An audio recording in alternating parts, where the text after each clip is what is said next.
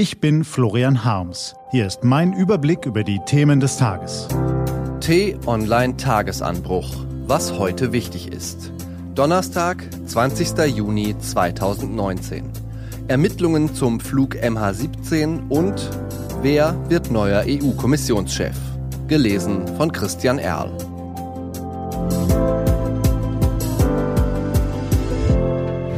Was war? Flug MH17.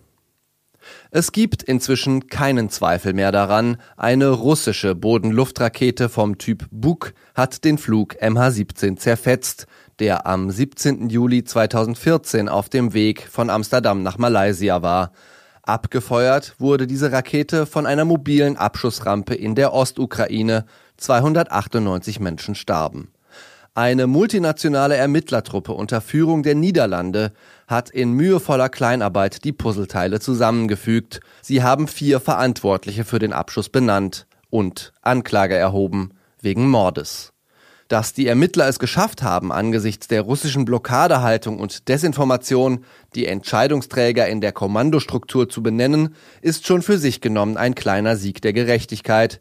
Diesen Sieg der Gerechtigkeit kann man aber schnell wieder untergraben, zum Beispiel indem man mit der Schuldzuweisung über das Ziel hinausschießt. Die Kommandeure werden angeklagt, weil sie die Verlegung der Buk-Raketen in die Ostukraine angeordnet und organisiert haben. Aber die Ermittler haben es nicht dabei belassen, die Befehlshaber für katastrophale Fehlentscheidungen zur Rechenschaft zu ziehen oder ihnen die Vertuschung vorzuwerfen. Nein, es sollte ein Mordvorwurf sein. Das macht es Herrn Putin leicht, darüber den Kopf zu schütteln.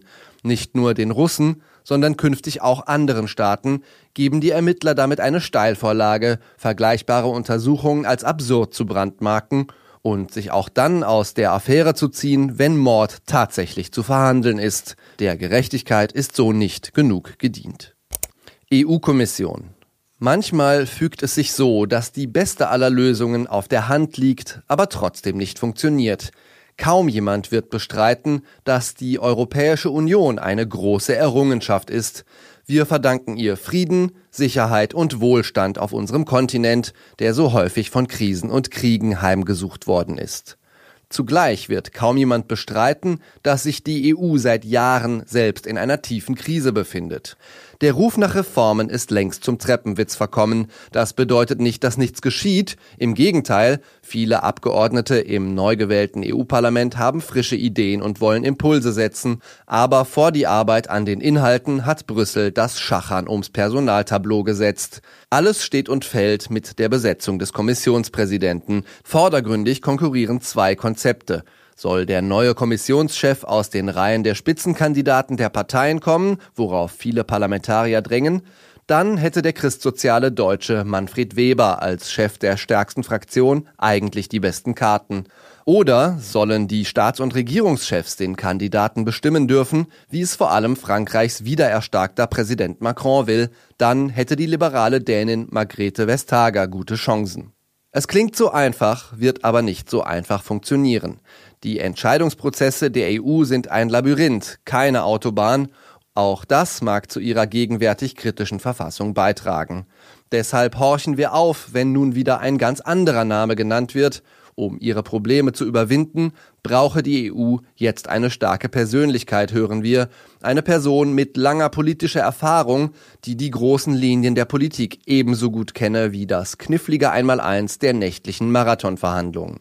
Eine Person, die in der Lage sei, den Drang Berlins und Paris zu einer vertieften europäischen Integration ebenso zu berücksichtigen wie die Interessen der kleinen Länder, die nicht abgehängt werden wollen. Schlussendlich eine Person, die weltweit höchste Anerkennung genieße und beste Kontakte mitbringe.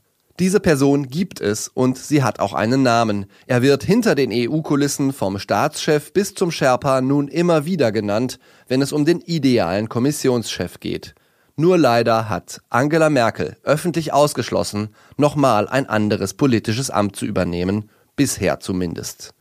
Manchmal fügt es sich so, dass die beste aller Lösungen auf der Hand liegt, aber trotzdem nicht funktioniert. Was steht an? Auf t-online.de geht's heute auch um diese Themen. Die Kölner Oberbürgermeisterin Henriette Reker hat erneut eine Morddrohung erhalten. Frank-Walter Steinmeier spricht heute auf dem Evangelischen Kirchentag in Dortmund Und Mats Hummels wechselt vielleicht vom FC Bayern zurück zu seinem alten Verein Borussia Dortmund. Das war der T-Online-Tagesanbruch vom 20. Juni 2019. Produziert vom Online-Radio- und Podcast-Anbieter Detektor FM. Den Tagesanbruch zum Hören gibt's auch auf Amazon Echo und Google Home.